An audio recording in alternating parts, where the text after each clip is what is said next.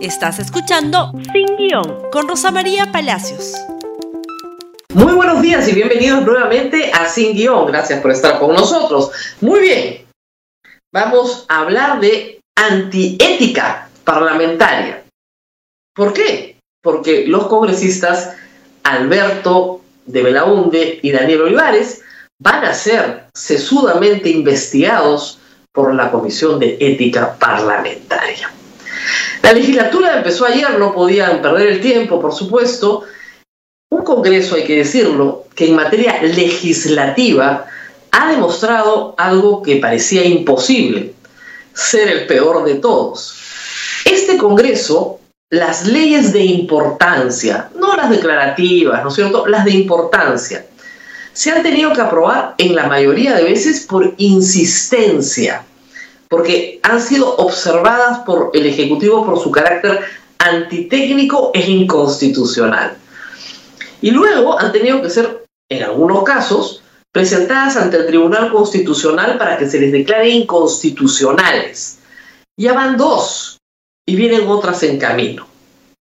Este Congreso, que ayer, por ejemplo, la Comisión de Transportes decide tener una línea aérea de bandera no han leído el periódico los congresistas, ¿no? No se han enterado que hay 20 o 30 aerolíneas del mundo quebradas porque hay una pandemia y la gente no vuela. Por supuesto, no han leído la Constitución, que establece el rol subsidiario del Estado justamente para que no se embarque en aventuras empresariales que solo buscan satisfacer la necesidad de volar de los congresistas que creen que a través de estas maniobras obtendrán pasajes gratis de por vida, porque no se entiende para qué puedas querer crear una línea aérea en medio de una pandemia, cuando además las necesidades aeronáuticas del Perú están más que servidas con la Fuerza Aérea y con la aviación privada. Pero en fin, este Congreso es el Congreso que quiere eh, examinar la conducta de sus congresistas en aras de la ética. En aras de la ética, por si acaso, no se examina la conducta del señor Meléndez, que estaba en aparente estado de ebriedad en un matrimonio bailando durante la pandemia, ¿no es cierto? Y que no se presentó a votar en una votación crítica, como era la votación para establecer quién iba a ser el próximo presidente del Perú. No se examina la conducta del señor congresista Keyton Durán, ¿no es cierto?, que ha sido eh, llevado en hombros como Cristo en Domingo Ramos, con, ramos incluidos, en un distrito de Tayacaja, en Huancavelica, que él ayudó a crear en plena pandemia, con baile y con todo. Esas conductas no son inmorales, no tienen un problema de salud pública, no afectan a nadie. El congresista Daniel Olivares se le va a examinar por el consumo recreacional de marihuana. La verdad que es un acto de hipocresía del Congreso, pero no deja de ser, en fin, el castigo por haber cometido la soncera de contar eso en medio de una campaña. Pero el caso de Alberto Belaunde sí es crítico. Alberto Belaunde desarrolló una labor propia de un congresista, que es auxiliar a sus electores en las protestas que se dieron en el Perú entre el 9 y el 14 de noviembre, particularmente en Lima. La noche del 14 de noviembre muchos jóvenes no regresaron a sus casas porque fueron detenidos por la Policía Nacional, que abusó de la fuerza y que logró, entre sus méritos ese día, la muerte de dos jóvenes peruanos que hasta ahora sigue impune. Las violaciones a derechos humanos pasaron por detención arbitraria y también por obligar a desnudarse a una detenida en una comisaría. Para los señores congresistas esos actos no son de importancia, no, que las personas no reciban a sus hijos en sus casas y que no lleguen sino 48 horas después o 72 horas después, para los señores congresistas no es un acto relevante. ¿Por qué? Porque 105 de ellos dieron un golpe de Estado y la gente salió a protestar contra un abuso de poder. Y Alberto Belaunde se preocupó de la salud y de la vida de las personas que habían sido durante esa noche detenidas de manera arbitraria, haciendo abuso manifiesto de la fuerza por parte de la Policía Nacional. Es decir, por cumplir con su trabajo. ¿Qué hay detrás de esto? ¿Ganas de desprestigiar al Partido Morado en medio de una campaña? Es posible. ¿Ganas de señalar a las personas, ¿no es cierto?, que se opusieron enfáticamente a lo que es un golpe de Estado? Probablemente.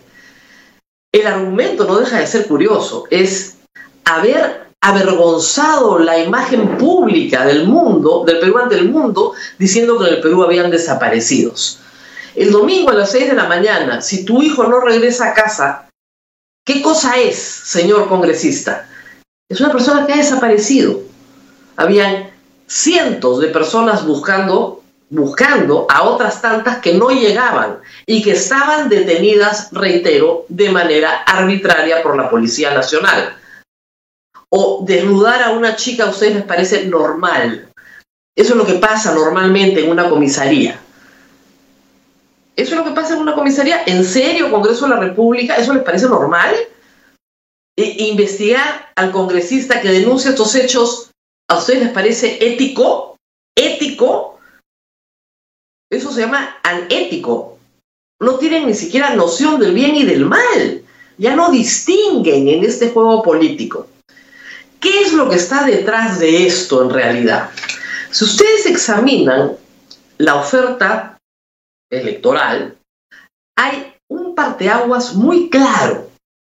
Hay un grupo de partidos en el Congreso y fuera del Congreso que señalan enfáticamente que lo que hubo en el Perú no fue un golpe de Estado, que fue inapropiado, inadecuado, ilegítimo, pero que no fue un golpe de Estado. ¿No? Que un golpe de Estado necesita militares, tanques, etc. Que eso no fue un golpe de Estado. Y que el gobierno Sagasti es la continuación entonces del golpe de Estado. Por supuesto, es la continuación de una situación anárquica. ¿No se han dado cuenta? Por supuesto que es la, la continuación de una situación anárquica creada por el Congreso. Esos nueve partidos que están en el Congreso, solo uno votó en contra y ha dicho además que va a meter presos a los golpistas cuando lleguen al poder. Además, ¿qué cosa creen que es esto que se está haciendo contra Alberto Belaúnde y contra Daniel Olivares. No es más que un acto de amedrentamiento y de venganza. Eso es lo que es. Pero el parteaguas está claro. Ustedes tienen que decidir el próximo 11 de abril si votan por partidos que avalan un golpe de Estado, porque lo avalaron directamente, ocho de ellos en el Congreso, y hay cuatro o cinco fuera del Congreso que también lo avalan, digamos unos 13 partidos, de los 17 que están en carrera, dicen que no hubo un golpe de Estado. ¿Ustedes votan por esos partidos o votan contra esos partidos? Mi recomendación es que voten contra esos partidos. ¿Por qué? Porque si no distinguen el bien del mal y no distinguen un golpe de Estado de lo que no es un golpe de Estado, van a gobernar el Perú van a organizar un nuevo golpe de Estado. No les quepan a menor duda. Si no les gusta el resultado, van por más. Van a vacar presidentes sin ningún problema. No son garantía democrática. Han perdido toda ética. Han perdido todo sentido del bien y del mal. Por eso el caso de Alberto Belaúnde y Daniel Olivares sirve para poner en evidencia esto.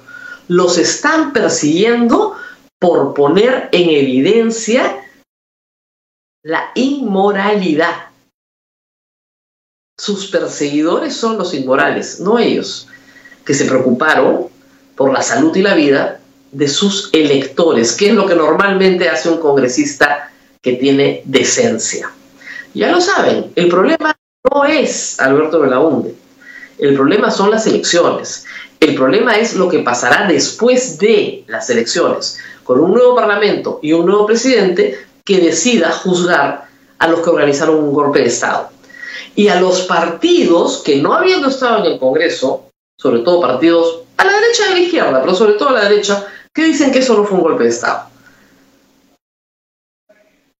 Muchas gracias nuevamente Alberto Belaunde por hacerle un gran servicio al país. Pone en evidencia una situación que va a ser una situación de debate durante todo este proceso electoral. Nos tenemos que despedir, pero les recuerdo que compartan este programa en Facebook, Instagram, Twitter y por supuesto en YouTube. Conmigo será hasta mañana. Gracias por escuchar Sin Guión con Rosa María Palacios. Suscríbete para que disfrutes más contenidos.